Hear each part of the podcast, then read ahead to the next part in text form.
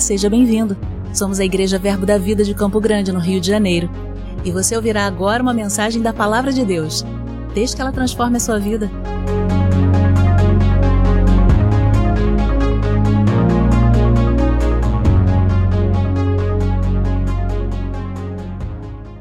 Aleluia, Deus é bom. Amém? Aleluia. Então nós estamos no nosso seminário de verão, nossa segunda aula, nosso seminário guiados pelo Espírito. Amém? Aleluia! E para a gente começar, a gente vai citar o nosso texto base, o nosso texto que é muito conhecido, Romanos capítulo 8, versículo 14, onde ele diz que todos aqueles que são guiados pelo Espírito são filhos de Deus. Amém? todos aqueles que são guiados pelo Espírito, são, pelo Espírito de Deus, são filhos de Deus. Amém? Então ele está dizendo que os filhos de Deus, eles são guiados pelo Espírito. Então, os únicos homens que são guiados pelo Espírito são os filhos de Deus. Nenhum outro pode ser guiado pelo Espírito de Deus. Amém? Somente os filhos de Deus são guiados pelo Espírito. Se somos guiados pelo Espírito, isso significa que nós somos filhos de Deus. Amém, queridos? Aleluia, que privilégio dos filhos de Deus ser guiado pelo Espírito de Deus. Amém, queridos? Oh, glória a Deus, Deus é bom. Mas eu quero dizer para você nessa noite que nem todos os filhos de Deus serão guiados pelo Espírito. Amém, queridos? Os filhos de Deus são guiados pelo Espírito. Para ser guiado pelo Espírito é necessário ser filho de Deus. Mas nem todos os filhos serão guiados pelo Espírito de Deus. Não porque Deus não deseje, não porque você está incapaz de ser guiado pelo Espírito, mas é por falta de comunhão com a palavra e com o Espírito Santo. O seu espírito não é treinado e você ouve mais a voz do corpo, o sentido físico, do que a voz do Espírito. Amém, queridos? Aleluia. Então, para ser guiado pelo Espírito, é necessário, além de ser filho, ter um relacionamento com Deus. É necessário ser filho de Deus. Amém? Além de filho, é necessário ser amigo de Deus. Amém, queridos? O amigo sabe o que está no coração do outro. O amigo sabe que está no coração do seu pai. Amém? Então, além de filho, é necessário ser amigo de Deus. Amém, queridos? Oh, glória a Deus. Eu lembro, há muito tempo atrás, na minha casa, eu, tinha, eu tenho dois irmãos. E esses, dois, e esses meus dois irmãos, eles não eram amigos. Hoje eles já são, amém? Mas teve um período que eles não eram amigos. E eles não sabiam o que estava um no coração do outro. Eles não sabiam o que um planejava, o que outro desejava, o que outro sonhava, porque eles não eram amigos. Eles viviam na mesma casa, dormiam no mesmo no mesmo quarto e comiam da mesma mesa, mas eles não eram amigos. Um não sabia os desejos do coração do outro. Amém? Isso se deu na minha família com meus irmãos. Mas quantos aqui não conhecem familiares, pais e filhos, que não sabem um desejo do coração do outro. Que filho não conhece o desejo do coração do seu pai? Por quê? Porque são pais e filhos, mas não são amigos. Amém? Então, além de filho, eu preciso ser amigo de Deus, porque o amigo, ele conhece o coração do outro, ele sabe o desejo, o projeto, aquilo que ele sonha. O amigo, ele conhece, ele tem esse relacionamento de intimidade e de comunhão. Amém, queridos? E em, em, Provérbios, no capítulo 20, no versículo 27, na parte A do versículo, diz que o espírito do homem é a lâmpada do Senhor. Ele diz que o espírito do homem é a lâmpada do Senhor. É no espírito do homem que o Senhor ilumina, que o Senhor dá direção, que o Senhor traz clareza. Amém? Então o espírito do homem é a lâmpada do Senhor, é ali que o Senhor vai trazer direção, é ali que o Senhor vai trazer clareza, é ali que o Senhor vai iluminar, é aquilo ali que o Senhor vai dizer a direção que você deve tomar, é ali no espírito do homem. O espírito do homem é a lâmpada do Senhor. Provérbios no capítulo 20, no versículo 27, na parte A desse texto. Amém? Mas quando o escritor de Provérbios, ele falou que o espírito do homem é a lâmpada do Senhor. Na sua mente, lâmpada não era essa lâmpada elétrica que para trazer luz, que para trazer clareza era necessário a energia elétrica. Esse tipo de lâmpada, ela só foi criada por Thomas Edison em 1879 depois de Cristo. Muito tempo depois é que foi é, é, é, é criado, inventado esse tipo de lâmpada, esse, essa lâmpada elétrica, que para trazer clareza, que para trazer é, luz é necessário a energia elétrica. Amém? E nós temos uma parábola lá em Mateus, no capítulo 25, que traz é, é, uma lâmpada, que veio antes dessa lâmpada elétrica. Nós temos a, a parábola em Mateus, no capítulo 25, das dez virgens. Essa parábola, ela tem a sua aplicação escatológica, mas nós podemos tirar alguns ensinamentos para nós. Amém? Nessa parábola ele fala sobre as dez virgens, onde cinco eram prudentes e as outras cinco eram nécias. As prudentes eram chamadas de prudentes porque elas levavam a sua lâmpada e, além da sua lâmpada, elas também levavam uma vasilha de azeite. E as, e as eram tidas como nécias porque elas levavam somente as suas lâmpadas. E elas não levavam a vasilha com azeite. Amém? Tardando-se o noivo, aquelas viúvas caíram no sono, adormeceram. E à meia-noite se escuta um grito que havia, o noivo estava vindo, que elas deveriam sair ao encontro do noivo.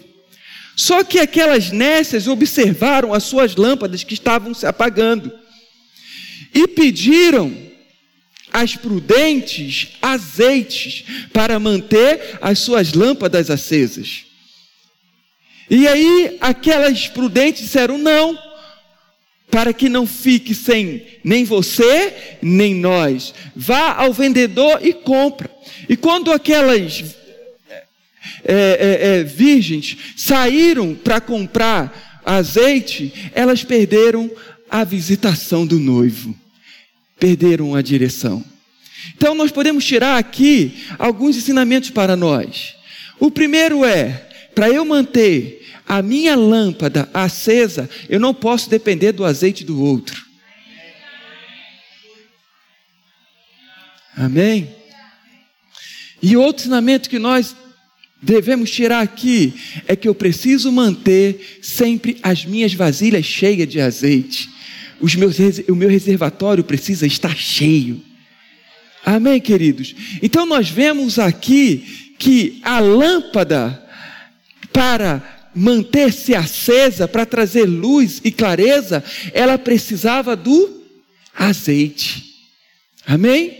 Então, quando o escritor de Provérbios, em capítulo, no capítulo 20, no versículo 27, ele diz que o espírito do homem é a lâmpada do Senhor, ele estava dizendo que para o espírito do homem ser uma luz, ser uma clareza para o Senhor, trazer a direção que o Senhor deseja, é necessário que no espírito do homem tenha o azeite. E o azeite, no Velho Testamento, ele é a figura do Espírito Santo, ele representa o Espírito Santo.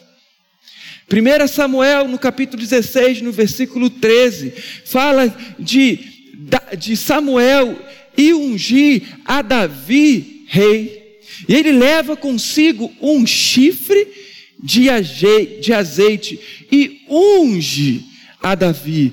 Quando aquele óleo, aquele azeite era, é, vinha sobre, era derramado sobre Davi, a Bíblia diz que a partir daquele dia o Espírito Santo se apossou de Davi. Ou seja, o azeite era a figura, era uma representação do Espírito Santo vindo sobre Davi. Então, quando Provérbios diz que o Espírito do homem é a lâmpada do Senhor, para ser a lâmpada do Senhor, no Espírito do homem era necessário o azeite, era necessário o Espírito Santo.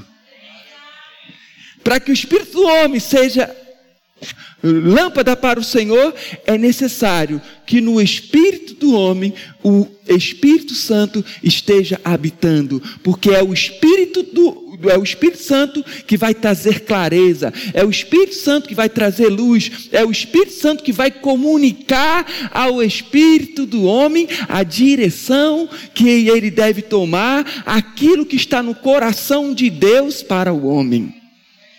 Amém, queridos. Só que existiu um período de tempo onde Deus não podia guiar o homem pelo Espírito, porque Deus não tinha filhos.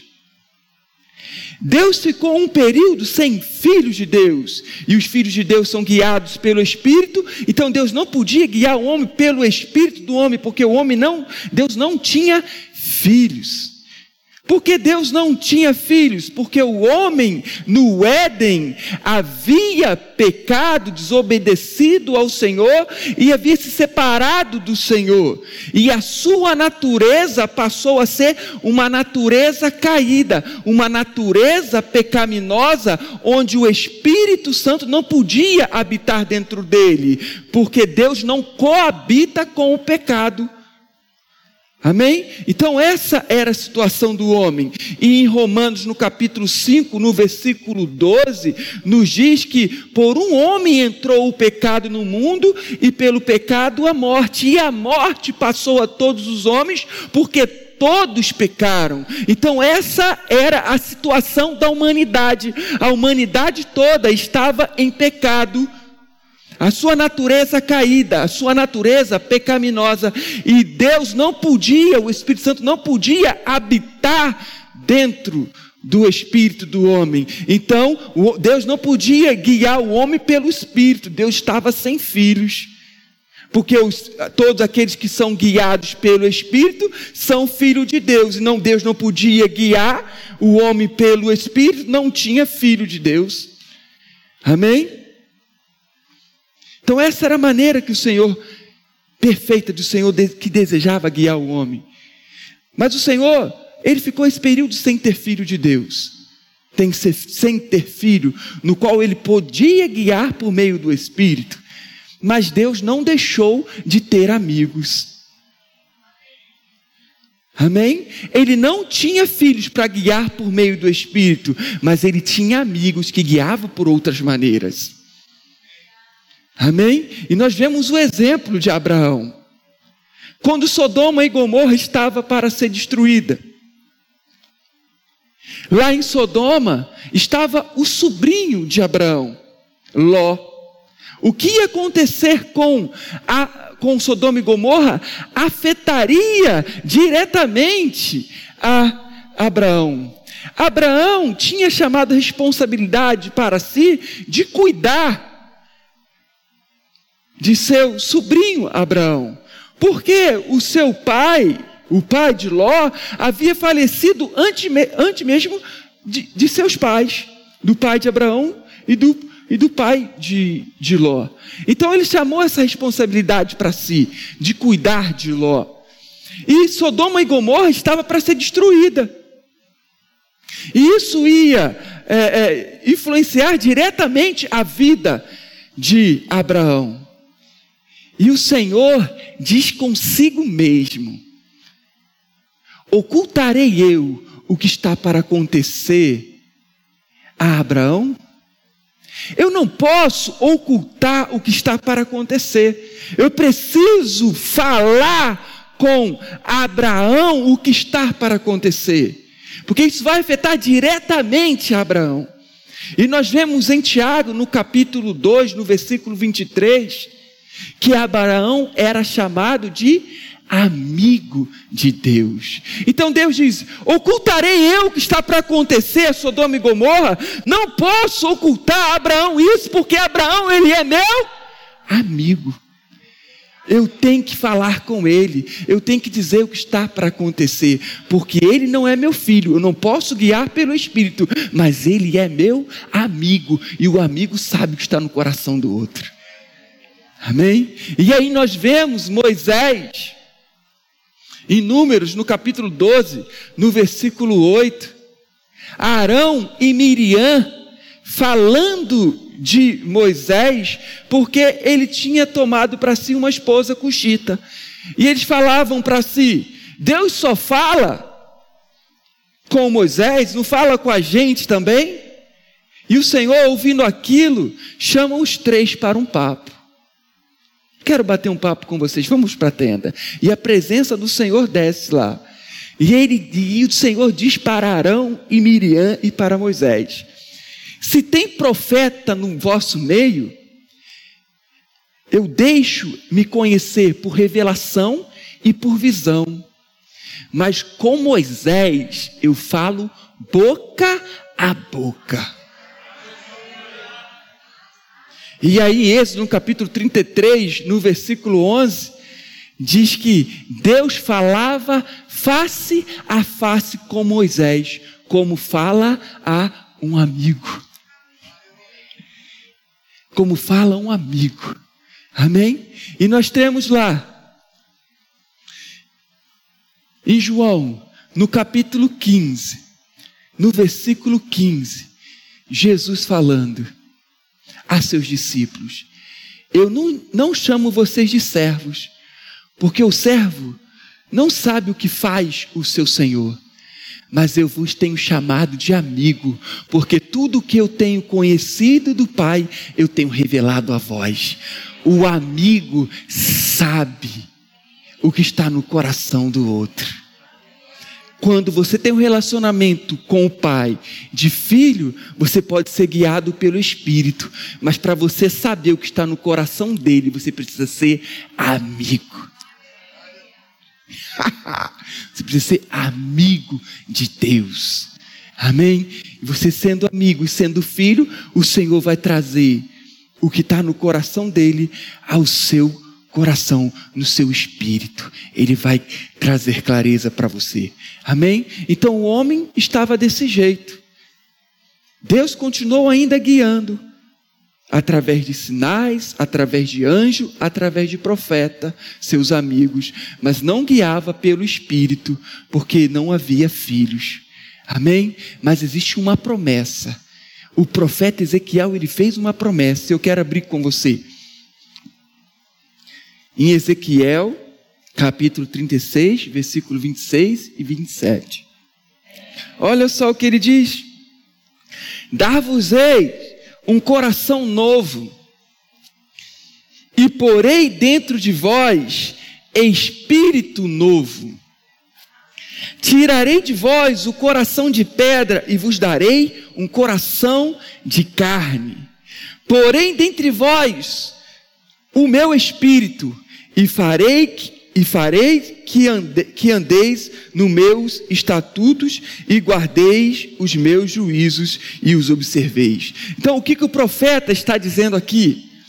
Que o Senhor ia nos dar um novo espírito, e não seria mais um espírito pecaminoso, não seria um espírito caído, ele ia tirar de nós esse espírito caído, esse coração de pedra, e ia nos dar um coração de carne.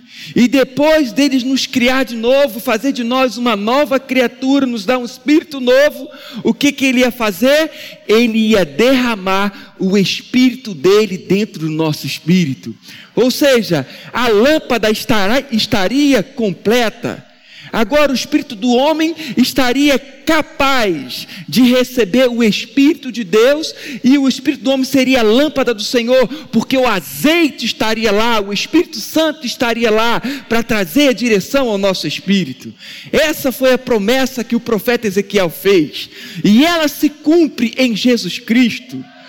Em, primeiro, em João, no capítulo 1, no versículo 11, 12, ele diz que ele veio para o que era seu, mas os seus o rejeitaram. Mas todos os que receberam, deu o poder de se tornarem filho de Deus. Se é filho de Deus, pode ser guiado pelo Espírito. Se é filho de Deus, é a habitação de Deus no Espírito. E Efésios capítulo 2, versículo 22 diz que nós somos a habitação de Deus no Espírito. O azeite voltou, voltou a habitar dentro de nós. O Espírito voltou a habitar dentro de nós. Agora o Espírito do homem é a lâmpada do Senhor Senhor, porque o Espírito está habitando lá e ele pode dar direção ao espírito do homem.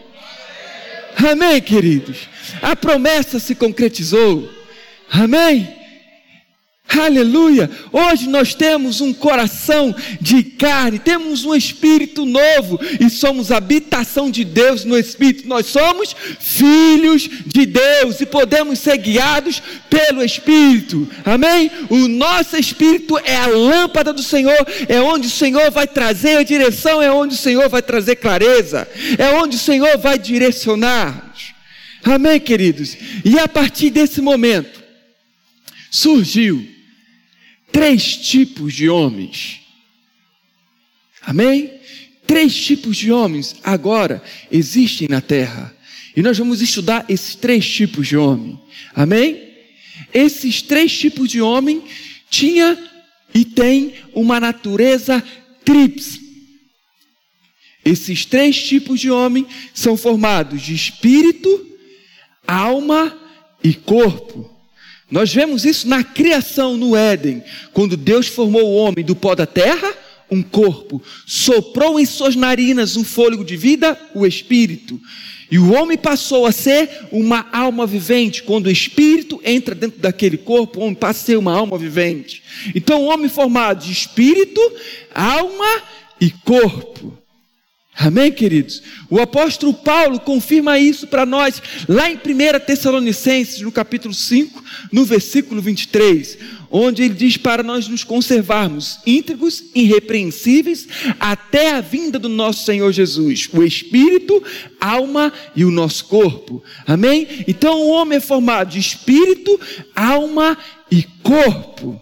Amém? A natureza trips do homem. Amém? Então nós vamos falar de três homens que têm essa natureza tríplice dentro deles. Amém? Que é uma natureza tríplice. Amém, queridos? Aleluia. E nós não somos, o homem, ele não é o corpo. Você não é esse corpo, eu não sou esse corpo. Amém? Esse corpo é nossa casa. O apóstolo Paulo ele diz em 1 Coríntios, no capítulo 9, no versículo 26, no versículo 27, eu não corro sem meta e não luto desferindo golpes ao ar. Eu esmurro o meu corpo para que depois de pregado aos outros eu não venha ser desqualificado. Eu esmurro o meu corpo para que depois de pregado aos outros não venha ser desqualificado. Ele diz que eu esmurro o meu corpo. Então ele não era o corpo dele, ele era o espírito. Ele é o Espírito, nós somos um Espírito, feito imagem e semelhança, semelhança de Deus, amém? Temos uma alma e habitamos em um corpo, amém, queridos? Então, o nosso eu verdadeiro, o nosso é, é, é, é, eu verdadeiro não é o corpo, e sim o homem interior do coração, o espírito, que é eterno, criado à imagem e semelhança de Deus. Amém? E também não podemos confundir alma e espírito. Alma e espírito não é a mesma coisa. Amém? Aonde está o seu espírito, a sua alma também vai estar. Mas elas não são, não é a mesma coisa, são coisas distintas. E o escritor de Hebreus deixa isso claro para nós. Ele diz que a palavra de Deus ela é mais afiada, mais cortante do, de, do que qualquer espada de dois gumes. Ela é apta para dividir alma e espírito, juntas e medulas, e discerne a intenção do coração. Ou seja, alma e espírito são coisas diferentes. Mas aonde está o seu espírito, vai estar sua alma. Não existe alma penada por aí. Amém? Onde está o seu espírito, está a sua alma. Nós somos um espírito que temos uma alma e habitamos dentro de um corpo. Onde isso fica claro? Em Lucas, no capítulo 16, a partir do versículo 19, na passagem do rico e do Lázaro. Nós temos ali aquela passagem onde diz que o rico e o Lázaro foram sepultados, ou seja, eles foram sepultados e o seu espírito, o espírito deles foram ao Hades. Amém? O que, que foi sepultado ali? O que, que foi enterrado lá? Foi o corpo deles. Amém? Eles morreram fisicamente. Morte física é a separação do nosso corpo do nosso espírito. Então eles foram sepultados. O que, que ficou sepultado? O que, que ficou no sono? O que, que ficou dormindo? O seu corpo. Amém?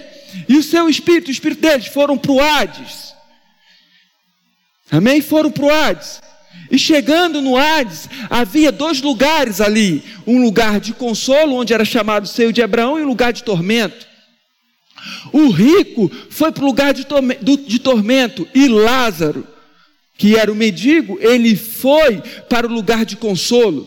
Só que chegando ali, Aquele rico estava sofrendo naquela chama, grande tormento, e ele avista Lázaro, ele lembra de Lázaro e pede para Lázaro molhar o seu dedo na, na água e botar na sua língua, porque ele estava sofrendo grande tormento.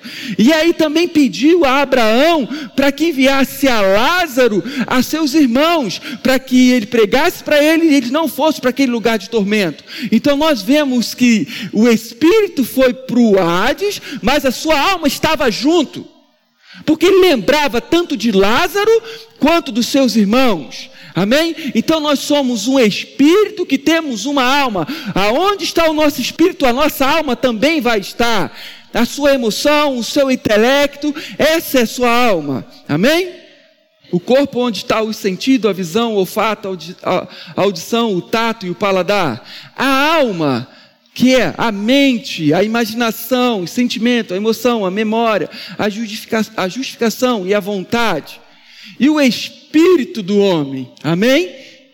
Quando o homem nasce de novo, ele aceita a Cristo como Senhor da sua vida, porque todos aqueles que o receberam, receberam a Jesus, ele deu o poder de ser chamado Filho de Deus. O Espírito passa a habitar dentro do seu espírito. O Espírito Santo passa a habitar dentro do seu espírito. Nós nos tornamos morada de Deus no espírito. Então, essa é a natureza trips do homem. Amém? O homem, ele é um espírito, ele possui uma alma e ele habita em um corpo. Amém, queridos? Glória a Deus, Deus é bom. Aleluia, aleluia. Então, nós agora vamos ver três tipos de homens na Bíblia que têm essa natureza tríplice. Eu quero que você abra comigo a sua Bíblia em 1 Coríntios, no capítulo 2, a partir do versículo 14. Aleluia, Deus é bom. Olha o que ele diz. Ora, o homem natural não aceita as coisas do espírito. Então, nós vemos aqui o primeiro homem, a Bíblia falando do homem natural. Amém? O homem natural não aceita as coisas do Espírito de Deus, porque eles são loucura, e não pode entendê-las, porque elas se discernem espiritualmente. Porém, o homem espiritual, então nós vemos outro tipo de homem aqui na Bíblia, o homem espiritual. Amém? Porém, o homem espiritual julga todas as coisas, mas ele mesmo não é julgado por ninguém. Pois quem conheceu a mente do Senhor que o possa instruir. Nós, porém, temos a mente de Cristo. Capítulo 3, versículo 1. Eu, porém, irmãos, não vos pude falar como a espirituais, e sim como a carnais. Outro homem, o homem carnal. Amém? Como a criança em Cristo. Leite vos dei de beber, não vos dei alimento sólido, porque ainda não podeis suportá-lo, nem ainda agora podeis, porque ainda sois carnais. Porquanto, havendo entre vós ciúmes e contendas, não é assim que sois carnais e anda segundo o homem? Então nós vemos aqui três tipos de homens que têm a sua natureza tríplice o homem natural, o homem carnal e o homem espiritual. Amém? São esses três tipos de homens que nós temos na Bíblia e devemos nos, nos, localizar onde nós estamos. Amém? O primeiro homem que nós vamos falar é o homem natural. Esse homem não entende as coisas do Senhor, as coisas do Senhor para ele são loucura, porque o, as coisas do Senhor se discernem espiritualmente. Então, esse é o homem natural. Observa que o homem natural, ele ainda não aceitou Jesus como o Senhor da sua vida. Não foi tirado dele um coração de pedra e posto um coração de carne. O Senhor ainda não havia dado um espírito novo a ele, não deu a ele um espírito novo, porque ele não aceitou Jesus como Senhor da sua vida. O espírito novo nós recebemos quando aceitamos a Jesus, porque nós recebemos o poder de ser filhos de Deus. Então, o homem, é, é, é, o homem natural, ele ainda tem um coração de pedra, ele ainda tem a sua natureza pecaminosa, ele ainda é separado de Deus, amém? E ele anda fazendo a vontade da carne e dos pensamentos. Efésios capítulo 2, versículo 2, eu quero ler com você. Ele diz assim: nos quais andaste outrora, segundo o curso desse mundo, segundo o príncipe da potestade do ar, do espírito que agora atua nos filhos da desobediência, entre os quais também todos nós andamos outrora, segundo as inclinações da mente, fazendo a vontade da carne e dos pensamentos, e éramos, por naturezas, filhos da ira, como os também os demais, entre os quais também nós andávamos outrora, segundo as inclinações da carne, fazendo a vontade da carne e dos pensamentos. Então ele diz que nós andávamos segundo a vontade da carne, segundo as inclinações da carne, fazendo a vontade da carne e do pensamento. Assim anda o homem natural, segundo as inclinações da carne. Eu gosto do que Rick Renner ele diz, ele traduz essa palavra é, segundo como kata, que quer dizer dominado, manipulado,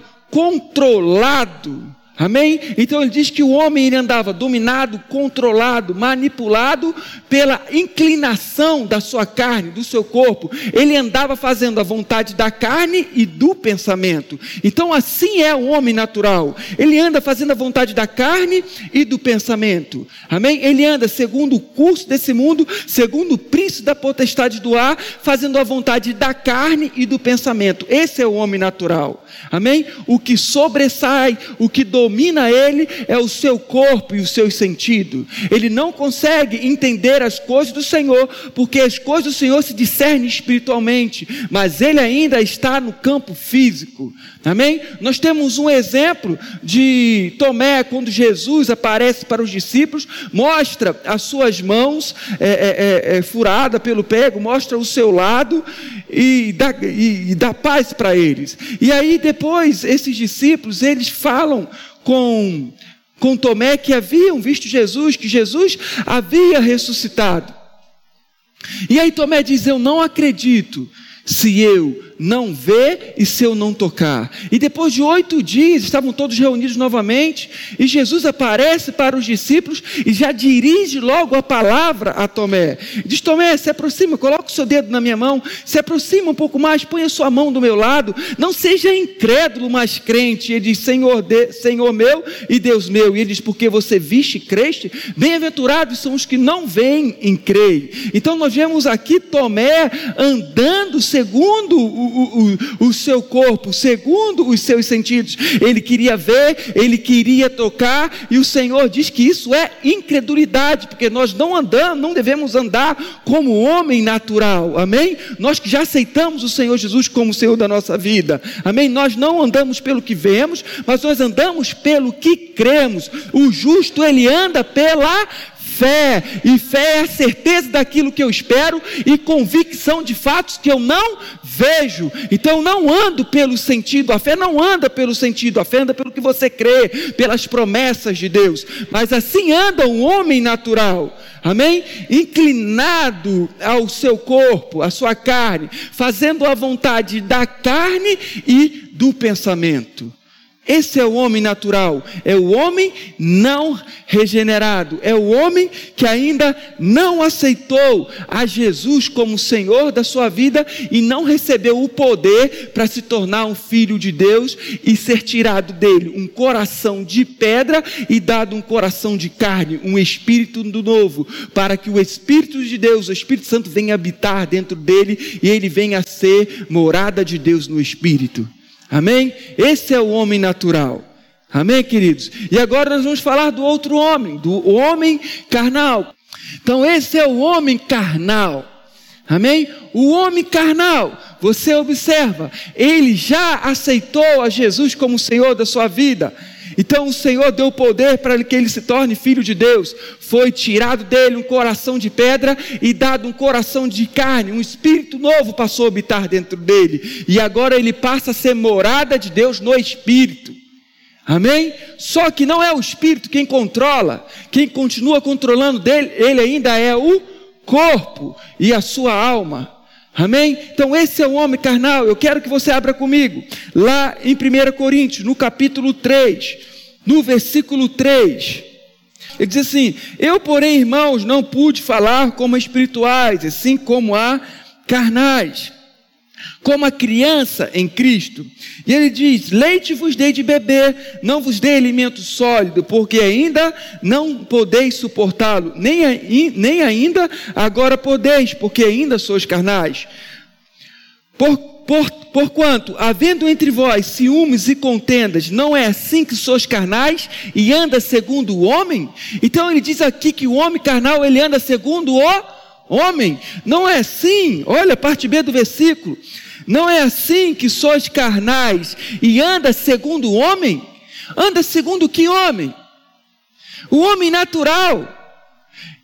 São, são os carnais, porque vocês já nasceram de novo, já se tornaram uma nova criatura, mas ainda andam como os homens, como homens naturais. Então eles já haviam aceitado o Senhor Jesus como o Senhor da sua vida, já tinha tirado dele, o Senhor, um coração de pedra, posto um coração de carne, tinha dado um espírito novo a eles. E o Espírito Santo já passou a habitar dentro dele, porque agora o Espírito dele é a lâmpada do Senhor. Mas ele continua andando como homem, como homem natural. E como anda um homem, como andava o homem natural? Fazendo a vontade da carne e dos pensamentos. Então, o homem já nasceu de novo, se tornou uma nova criatura, mas ele é dominado pelo seu corpo e pela sua alma não regenerada.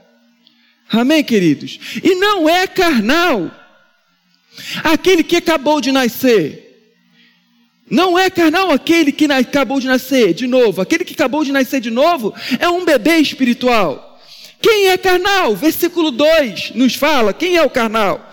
Ele diz: Leite vos dei de beber, não vos dei alimento sólido, porque ainda não podeis suportá-lo. Então, ainda não podeis suportá-los, nem ainda agora podeis, porque ainda sois carnais, porque sois carnais. Então, observa que Paulo tentou uma vez dar um alimento sólido, só que ainda eles não podiam suportar. E depois, outra vez, se dar um alimento sólido, eles ainda não podiam suportar. Ou seja, já havia passado um tempo, já, já deveriam sair da fase da primeira infância, já eram para ter crescido, mas ainda eram crianças ainda eram bebês. Então, quem é o carnal?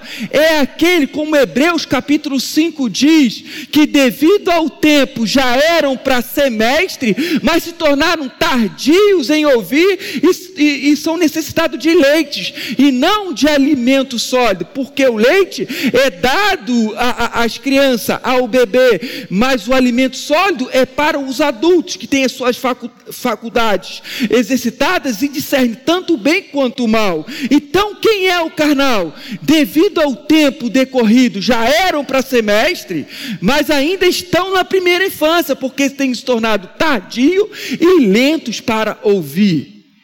Não é carnal aquele que acabou de nascer. Existe um tempo de tolerância que o homem se alimenta do leite espiritual para crescimento da salvação. Então, enquanto ele está nesse tempo de tolerância, ele não é chamado de carnal. Chamado de carnal é aquele que passou o tempo de tolerância e ainda continua como bebê. E já era para ser um adulto já era para ser, é, é, é, já era para estar maduro, já era para ter saído do berçário e para o outro lugar, mas ainda continua no berçário, mesmo fisicamente grande, mesmo o tempo, um tempão que já passou, não era mais para estar lá, mas ainda está. Amém? Esse é o carnal. Amém, queridos? Não é o que acabou de nascer, mas é o que tem se tornado lento. Amém, queridos? Aleluia. Então, tempo de igreja não faz de você espiritual. O que faz de você espiritual? A sua intensidade em se alimentar com o leite, com o alimento espiritual. Tem o período do leite, mas tem o período de outro alimento. Amém? Então eu não posso ficar somente no leite. Eu preciso ter intenso. Por isso que Pedro, ele diz no capítulo 1, no versículo 2, no versículo 1 Pedro, capítulo 2, versículo 2: Desejai ardentemente, como criança recém-nascido, o genuíno leite espiritual para crescimento da salvação. Então, quando é criança, se alimenta de leite. Mas o meu desejo não é mais pelo leite, porque eu já comecei a amadurecer. Então, eu preciso desejar o alimento para minha idade, para minha maturidade. Mas o desejo é como de uma criança que acabou de nascer. O desejo pelo alimento espiritual não é único, mas ele deve ser contínuo. Quando eu me torno lento nesse desejo em me alimentar com a palavra, eu continuo na primeira infância e não amadureço, mesmo tendo 10, 20, 30, 40 anos de igreja. Aí eu vejo pessoas com um ano de igreja, mas é intensa com a palavra, ela amadurece primeiro. Amém, queridos? Glória a Deus, palavra da salvação. Amém, queridos? Esse é o homem carnal. Amém, queridos? E o homem carnal, ele anda influenciado pela carne e pelos pensamentos. Ele anda fazendo a vontade da carne, ciúme, discussão, ira, porfia, relação sexuais ilícita, fazendo vontade da carne, adultério, isso é vontade da carne, é o homem carnal. Amém, queridos? Aleluia. Mas Deus não nos chamou para ser homens carnais, porque a vontade de Deus é que todo homem seja salvo e chegue ao pleno conhecimento da verdade. O Senhor nos chamou para a salvação, mas não ficar na primeira infância, mas para amadurecermos. Amém? Chegarmos ao pleno conhecimento da verdade. O Senhor nos chamou para sermos homens espirituais. O apóstolo Paulo, aqui, ele compara ao homem carnal uma criança. Essa palavra criança é népios. Não sei se é assim que traduz no grego, mas ele diz que é tão pequena que não tem o poder da fala. Amém, queridos? Então, eu tenho um bebê em casa. E, e ele não tem o poder da fala. Então, tudo ele chora. Quando ele está com fome, ele chora. Quando ele está com calor, ele chora. Amém? Quando ele quer fazer cocô, ele se caga mesmo, se mija, ele chora. Amém? Esse é o meu filho de um ano. Mas agora eu tenho outro de cinco anos. Ele já tem o poder da fala. Se ele está com fome, ele chora, eu já não é bonito, já não é legal, porque ele tem o poder da fala, ele pode falar. Amém, queridos?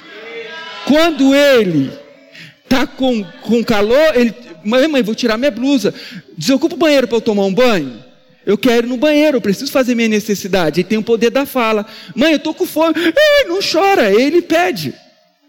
Então tem, tem um tempo da infância que tudo você vai chorar, tudo você vai reclamar. Tem um tempo de tolerância. Mas tem um momento que você precisa crescer. Que agora você não vai ficar reclamando porque as aflições, as aflições do mundo estão chegando. Agora tem o poder da fala. Quando a, quando a aflição do mundo chega, ele diz: Ele levou sobre si todas as minhas dores e enfermidades.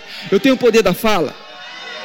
Quando chega a aflição do, desse mundo com a falta, eu digo: O Senhor se fez pobre para que eu fosse rico. Amém? Porque eu tenho o poder da fala. Amém? Então o carnal é esse que é tão pequeno que não tem o poder da fala. Mas o adulto espiritual, ele tem as suas faculdades exercitadas e pela prática ele discerne tanto o bem quanto o mal, ou seja, o adulto, ele pratica a palavra. E como é que eu pratico a palavra? Primeira maneira, falando. Palavra se fala. Então o que você tem aprendido, fala, não murmure. Não chore, não questione, mas fale a palavra. Porque o Senhor não chamou para ser carnais, mas sim espirituais. Amém, queridos? Deus é bom. Oh, glória. Abra comigo agora em 1 Coríntios capítulo 1, no versículo 7. Ele diz: De maneira que não vos falte nenhum dom, aguardando-vos a revelação do nosso Senhor Jesus Cristo. Olha só o que ele está falando com a igreja de Corinto, que ele chamou de carnal. Ele falou que na igreja de Corinto não faltava o quê? Nenhum dom. Não faltava nenhum dom. E Paulo chamam de carnais. Então, as manifestações do Espírito ou dom não significa a minha maturidade espiritual. Se eu falo em línguas e se eu profetizo, ou se o Senhor operou através de mim para uma cura, isso não simboliza que eu sou um homem espiritual, não traz maturidade espiritual. A maturidade espiritual, ela é demonstrada pelo fruto do Espírito. Quando você anda em amor, quando você anda em paz, em alegria, em domínio próprio, em domínio próprio, em longanimidade, aí você vê que você é espiritual, não os dons. Amém, queridos? Aleluia! Então a tua maturidade é medida é medida pelo fruto do espírito e não pelas manifestações do espírito. Amém? Eu posso orar em línguas, eu posso profetizar, mas eu sou um carnal. Quando meu irmão me ofende, eu deixo a, a carne fluir, porque o homem carnal ele anda como homem natural, fazendo a vontade da carne dos pensamentos, e quando o meu irmão me ofende, a minha vontade que a carne dá é de ofendê-lo. E aí o que, que eu faço? Ando segundo a carne e ofendo, carnal. Porque o homem espiritual anda em amor. Dá um presente para o irmão quando ele te ofende, o que Cristo fez por nós, o que Deus fez por nós. Nos presenteou o seu filho quando nós o ofendemos, quando escolhemos não amá-lo e desobedecemos ele no Éden. Amém? Ele estava ofendido com o homem, mas ele escolheu amar o homem que deu o seu filho unigênito para que todo aquele que nele crê não pereça, mas tenha vida eterna. Nos deu um presente quando nós o ofendemos. Então, o homem espiritual, quando é ofendido, ele presenteia, ele anda em amor. Amém, queridos? Oh, glória a Deus. Aleluia. Esse é o homem espiritual. Amém, queridos? E nós vamos falar sobre ele agora, o homem espiritual. Que ele nasceu de novo se tornou uma nova criatura, ele recebeu, foi tirado dele um coração de pedra, foi posto um coração de carne, recebeu um espírito novo, o Espírito Santo passou a habitar dentro dele. E quem manda agora não é o corpo, quem manda agora é o espírito. O homem espiritual, quem manda, quem dita as regras é o espírito. O homem espiritual, quem domina é o espírito, não a carne. Amém? Mas para que o espírito dominasse, ele precisou fazer algo com a alma e com a carne.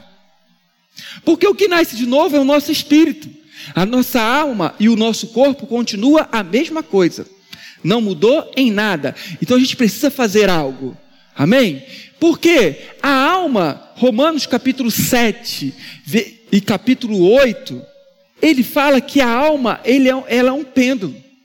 Amém? O nosso o espírito e o nosso corpo, eles são opostos entre si, eles são inimigos, eles militam entre si, e a alma é o pêndulo. Para onde a alma tende, aí está o vencedor. Se tua alma tender ao espírito, o seu espírito vai vencer. Mas se tua alma tender ao corpo, quem vai vencer vai ser o seu corpo. Então a alma é um pêndulo. Para onde ela tende, aí vai estar o vencedor.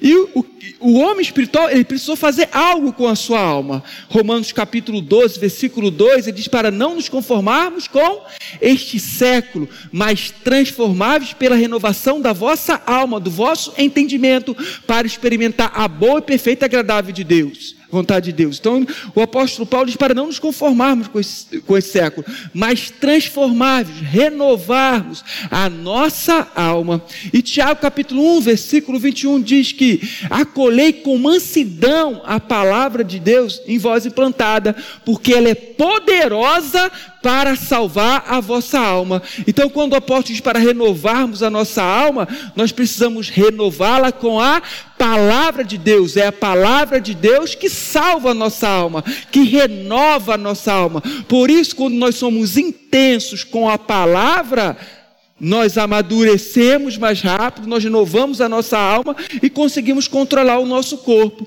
Então o apóstolo, o, o, o homem espiritual, ele nasceu de novo, quem comanda é o Espírito, porque ele fez algo com a sua alma. Ele a renovou com a palavra do Senhor. Amém? E aí o que, que ele faz agora com o corpo? O corpo não vai ser salvo. Só quando Cristo voltar, ele vai ser salvo. Não tem como a gente fazer nada com o nosso corpo. O que nós devemos devemos fazer com o nosso corpo é o que o apóstolo Paulo nos roga.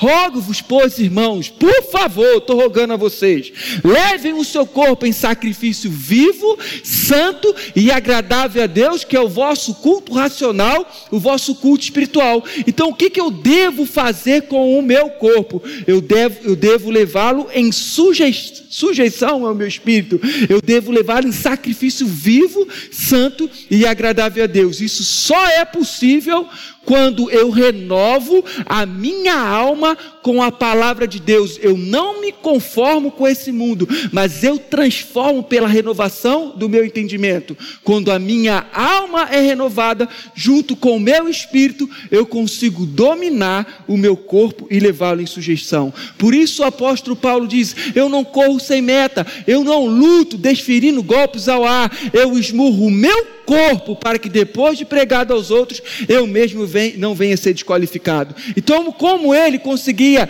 é, é, é, esmurrar o corpo dele, levar o corpo dele em sujeição? Ele conseguia porque ele renovou a sua mente com a palavra. E o seu espírito, junto com a sua alma renovada, levou o seu corpo em sujeição ao seu espírito. Amém, queridos? Oh, glória a Deus. Vá comigo rapidamente.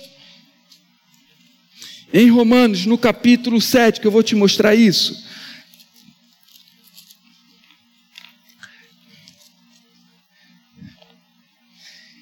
Aleluia, Deus é bom.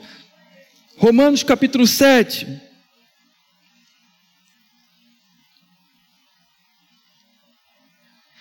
Olha o que ele diz. Vou ler com você a partir do versículo 14. Vou ler um pouco rápido, para a gente remir o tempo. Amém? Olha só o que ele diz, Romanos, capítulo 7, versículo 14. Eu falei a referência? Então, Romanos capítulo 7, versículo 14, olha só o que ele diz: Porque bem sabemos que a lei é espiritual, eu todavia sou carnal, vendido à escravidão do pecado, porque nem mesmo compreendo o meu próprio modo de agir, pois não faço o que eu prefiro, sim e sim o que eu detesto. Ora, se faço o que não quero, consinto com a lei que é boa. Neste caso, quem faz isso já não sou eu, mas o pecado que habita em mim, porque eu sei que em mim, isto é, na minha carne, não habita nem bem nenhum, pois o querer o bem está em mim, não porém o efetuá-lo, porque não faço o bem que prefiro, mas o mal que, que não quero, esse faço.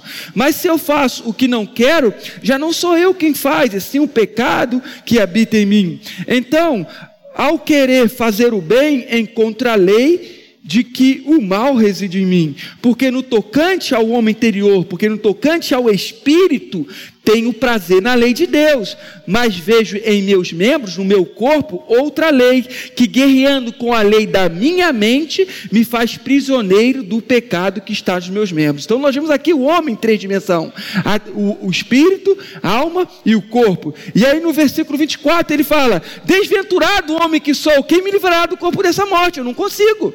Já era. Eu quero fazer o bem e não consigo por causa do corpo. O que, que, eu vou fazer? O meu corpo gritando contra o meu espírito, guerreando contra a minha alma. O que, que eu faço? Eu não vou conseguir vencer o pecado. E aí no versículo 25 ele diz: Graças a Deus por Jesus Cristo, nosso Senhor, de maneira que eu, espírito, de mim mesmo, com a mente, sou escravo da lei de Deus, mas segundo a carne, da lei do pecado. Então está dizendo, graças graças a Deus, porque eu, com a minha alma, eu consigo vencer. E aí no versículo 5 do capítulo 8 ele diz: Porque os que se inclinam, ou a NVI diz que a mente, ou quem tem a mentalidade, porque os que se inclinam para a carne, ou que tem a mente para a carne, cogita das coisas da carne, mas os que se inclinam, ou que tem a mente para do espírito, das coisas do espírito, porque o pendor ou a mentalidade da carne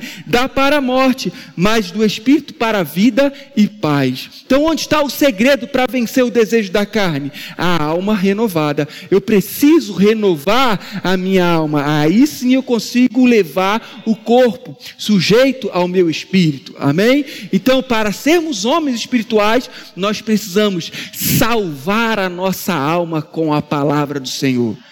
Amém, queridos? Então nós vemos aqui que o homem espiritual, ele tem comunhão com a palavra, porque ele renovou a sua mente com a palavra, mas ele também tem comunhão com o espírito. Amém, querido? E ele está apto a ser guiado pelo Espírito, porque o sentido dele que domina é o Espírito e não o seu corpo. Então, o espírito do homem é a lâmpada do Senhor. Ele está apto a ser guiado pelo espírito. Amém?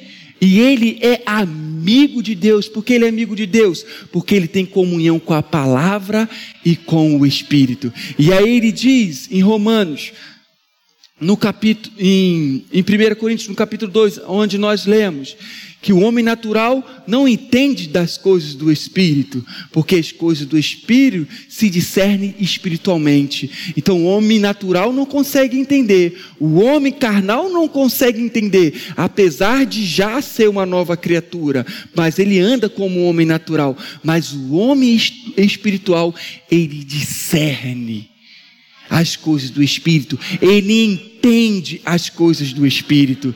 E aí, no capítulo, no capítulo 2, no versículo 9, ele diz: Nem olhos viram, nem ouvidos ouviram o que Deus preparou para o homem. Nem olhos viram, nem ouvidos ouviram, nem penetrou em coração humano o que Deus tem preparado para nós. Então você não vai conseguir discernir com os sentidos, nem com a sua mente. Amém? Vai ser pelo Espírito. Amém? Mas aí ele diz: Mas Deus nos revelou pelo Espírito, porque o Espírito, ele prescreve prescruta as profundezas de Deus, ele prescruta, ele sonda as profundezas de Deus. E aí ele diz: qual o homem que entende as coisas do homem a não ser o espírito do homem? Assim também é o espírito de Deus, ele conhece as coisas de Deus. Amém? O nosso espírito é a lâmpada do Senhor. Por quê? Porque nele está o azeite, nele está o Espírito Santo que sonda as profundezas de Deus, que entende as coisas de Deus e nos revela no Espírito. Então o Espírito Santo, ele sonda as profundezas de Deus. Ele conhece o coração de Deus e aonde ele vai revelar, e onde ele vai falar, e onde ele vai iluminar no nosso espírito. O que está no coração de Deus ao seu respeito é isso. Faça isso. Tenha essa decisão. Haja dessa forma. Porque o Espírito Santo, que habita no nosso espírito, que é o azeite que traz luz e clareza no nosso espírito, está aqui e Ele está trazendo direção todos os tempos. Mas como eu sou amigo de Deus, porque eu tenho comunhão com a palavra, renovei a minha mente e tenho comunhão com o Espírito e não deixo as minhas vasilhas, as minhas lâmpadas se apagarem. O apóstolo Paulo diz: Não apaguei o Espírito, eu não deixo o Espírito apagar como as nécias, mas eu ando com a minha lâmpada cheia, porque iluminada, porque eu levo uma vasilha de azeite. E como que eu mantenho a minha vasilha sempre cheia? O apóstolo Paulo diz: Não vos encheis do espírito, no qual há, não vos embriagueis com o vinho, no qual há dissolução, mas enchei do espírito, falando entre vós com salmos e hinos e cânticos espirituais. Eu ando com as minhas vasilhas cheias de azeite quando eu falo em outras línguas. Chorou com o que, que eu estou fazendo? Eu estou mantendo a minha lâmpada acesa e as minhas vasilhas cheias do azeite. Amém? Para receber as orientações do Senhor e não perder a visitação do Senhor. Amém, queridos? Aleluia. E aí o Espírito Santo traz clareza, ilumina o meu espírito. E eu quero abrir com você mais dois textos para a gente encerrar. Romanos, no capítulo 8, no versículo 26 e no versículo 27. Como eu tenho comunhão com o Pai, de ter amizade com Ele. A Bíblia diz: quando eu oro em línguas, eu não oro a homem, visto que nem ninguém entende. Eu oro a Deus. Em mistério eu falo com Deus. Então, quando eu oro em outras línguas, eu não estou orando ao homem, eu estou orando a Deus, eu estou conversando com o papai, eu estou tendo comunhão com ele. Amém? E a Bíblia ainda diz, na versão amplificada, em 1 Coríntios capítulo 14, versículo 14, quando eu oro em outras línguas, o meu espírito, por meio do Espírito Santo, ora. Amém? Quando eu oro em outras línguas, eu estou orando por meio do Espírito Santo. Eu estou orando ali por meio do azeite. O azeite está o Espírito Santo ele está sondando as profundezas de Deus quando eu estou orando em outras línguas, sondando o coração do Senhor para trazer informação ao meu espírito, que é a lâmpada do Senhor. Amém? E aqui em Romanos, no capítulo 8, no versículo 26, 27, ele diz: também, também o Espírito semelhantemente nos assiste em nossas fraquezas, porque não sabemos orar como convém, mas o Espírito intercede por nós sobremaneira com gemidos inexprimíveis, ou seja, palavras não expressas. O que, que está falando de oração em outras línguas? Você não está falando com Deus, você está falando, você não está falando como, você está falando com Deus. Em Espírito fala mistério com Deus, o homem não entende. Amém? E aí no versículo 27 ele diz: e aquele quem sonda os corações, falando Deus, é aquele quem sonda os corações, sabe qual é a mente do Espírito, porque segundo a vontade de Deus é que ele intercede pelos santos. Então ele fala que Deus é aquele que sonda os corações e é segundo a sua vontade que o Espírito Santo intercede pelos santos. Vou ler novamente o versículo para você. E aquele que sonda os corações sabe qual é a mente do Espírito, porque segundo a vontade de Deus é que ele intercede pelos santos. Então ele fala que o Senhor que sonda os corações, ele sabe qual é a mente, a mentalidade do Espírito, porque segundo a vontade de Deus é que o Espírito Santo intercede pelos santos. Essa palavra interceder é iluminar. Então é segundo a vontade de Deus que o Espírito Santo ilumine os santos. Mas ela também quer dizer concordar, encontrar para conversar. Ir ao encontro de uma pessoa com o propósito de conversar ou consultar. Então é segundo a vontade de Deus que o Espírito Santo, que o Espírito Santo encontra para conversar a respeito dos santos.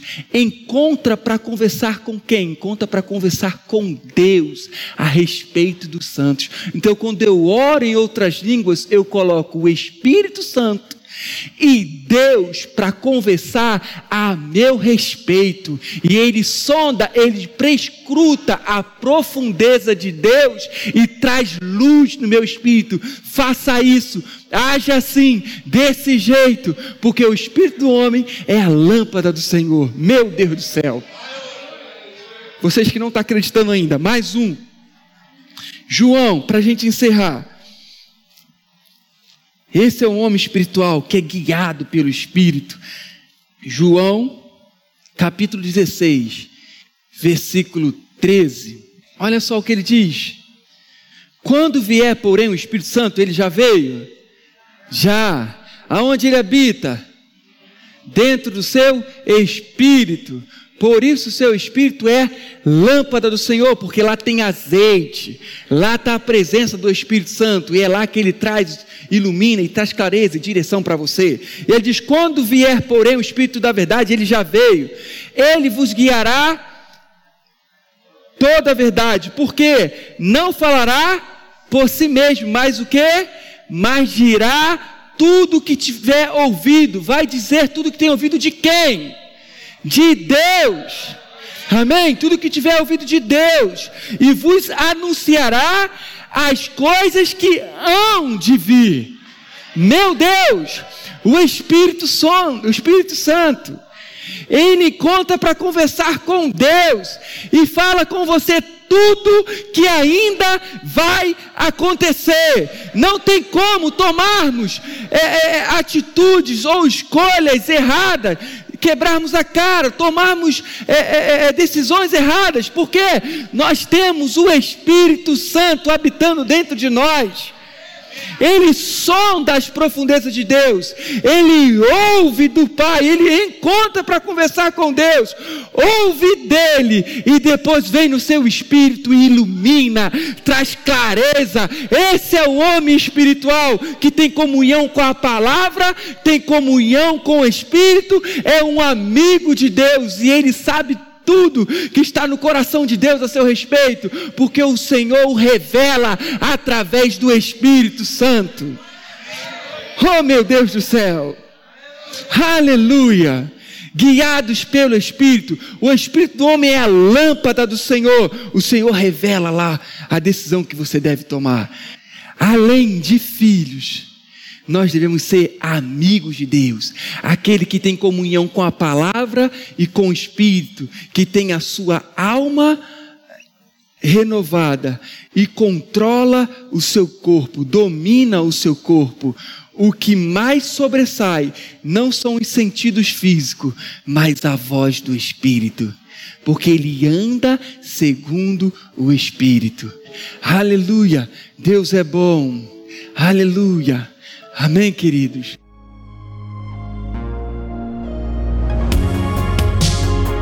Ouça outras ministrações em nosso site verbodavida.com barra Campo Grande RJ. Nos acompanhe também em nossas redes sociais, Facebook, Instagram e YouTube.